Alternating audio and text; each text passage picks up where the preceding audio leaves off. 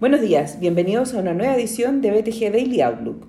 El tipo de cambio abre en 894,10 en línea con el cierre de ayer, con los mercados mixtos mientras los inversionistas analizan el camino que tomaría la Fed en sus próximas reuniones luego de haberse publicado las minutas de su última reunión.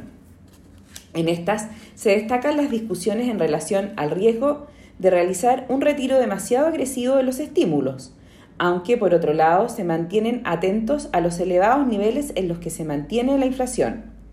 Las minutas fueron tomadas de forma marginalmente menos hawkish a lo anticipado, con los oficiales estimando apropiado reducir el ritmo de las alzas en las próximas reuniones.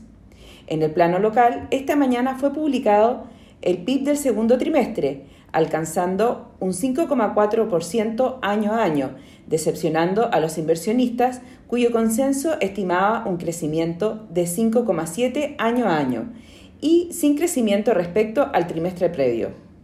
El déficit de cuenta corriente se amplía hasta los 6,5 billones de dólares, representando un 8,5% del PIB, su máximo nivel desde el 2004.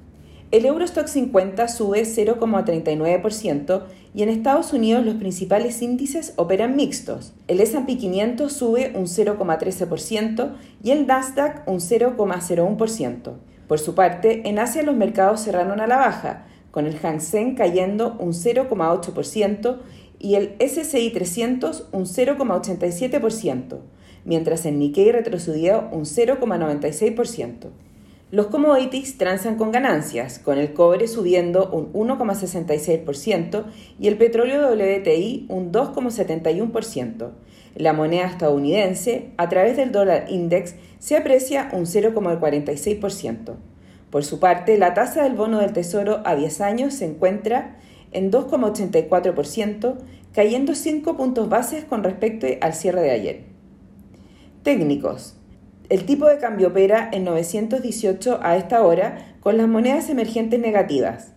En cuanto a los técnicos, las principales resistencias se encuentran en 920 y luego en 925. Por su parte, a la baja los principales soportes se encuentran en 917 y luego en 910.